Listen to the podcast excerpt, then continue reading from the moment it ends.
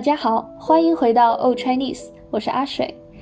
这次我们的吃藕小会嘉宾邀请到了一位作曲家王乐游，他和我们分享了他的个人成长背景给他带来创作上的一些影响，以及他对于作曲和古典乐的一些见解。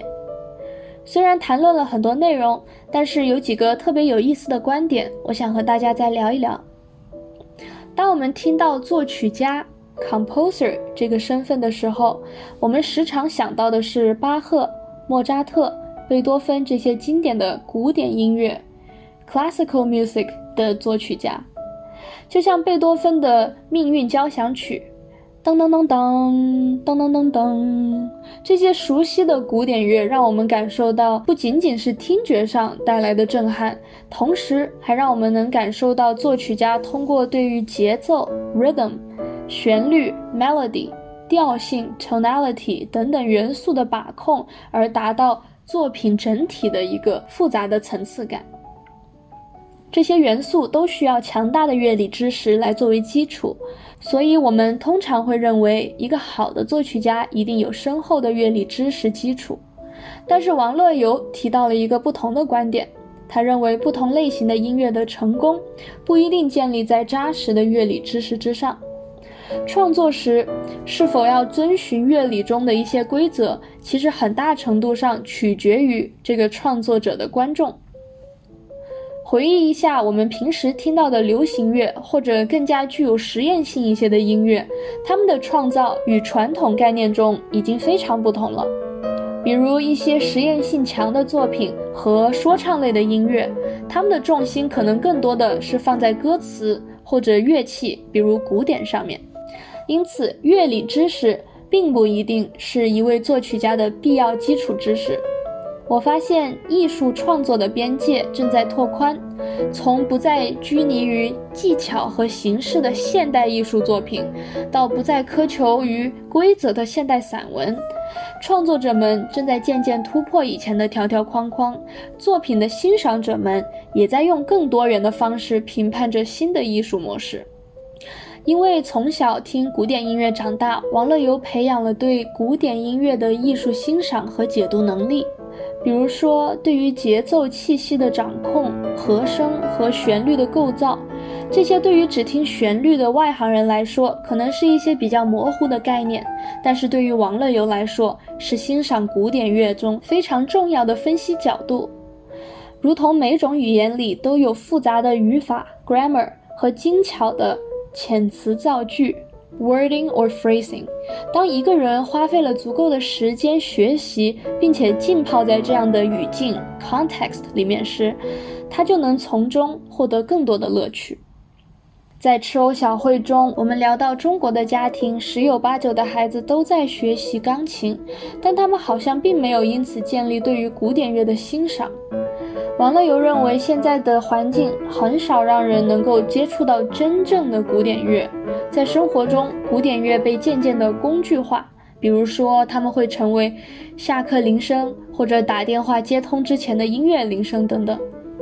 古典乐同时也在被改编，截取一小段已有的经典选段，与流行乐进行融合，而变成新的作品。我们并不是想说这样有任何不好，但是这些都并不是纯粹的古典乐，不是为了欣赏古典乐本身而存在的。想要真正学习和欣赏古典乐，环境是非常重要的。失去了对古典乐的欣赏和理解能力，古典乐就会难以生存，更不要提创新。对此，王乐游在哔哩哔哩。一个和 YouTube 相似的以视频为主的社交媒体上，一直在用有趣的方式教大家有关古典音乐的知识。他希望能够建立起新一代年轻人对于古典乐的喜爱，让古典乐能够继续延续下去。我和吃藕小会的朋友们都非常喜欢和欣赏王乐游的作品。在这次的吃藕小会中，我们在最后分享了他的作品《恋歌》。他尝试让古典乐和中国曲艺结合，利用中文里的四声啊啊啊啊，让曲调和朗诵相辅相成的呈现在观众面前。这种神奇的结合让我看到了古典乐和中国文化的可能性，也看到了古典乐本身的创新。这也是为什么我们会非常热情地邀请他来到赤裸小会做客的原因。欢迎大家在哔哩哔哩上找到他的其他作品，支持这位不断创新的作曲家吧。好的，那我们今天提到了几个重点的词汇，首先是作曲家，composer，作曲家，作曲家就是专门创作音乐的音乐家。用 composer 造句，我们可以说。虽然作曲家们有不同的风格，但是他们都用一种可以让人们理解的音乐语言来写乐曲。Although composers have different styles, they all write music in a musical language that people can understand. 作曲家。第二是乐理 （music theory）。乐理就是音乐的理论，是研究音乐实践和可行性的一个学科。用乐理造句，我们可以说乐理是否是作曲的基础，这是有争议的。 Whether music theory is the basis of composition is controversial。乐理。第三，古典音乐 （classical music）。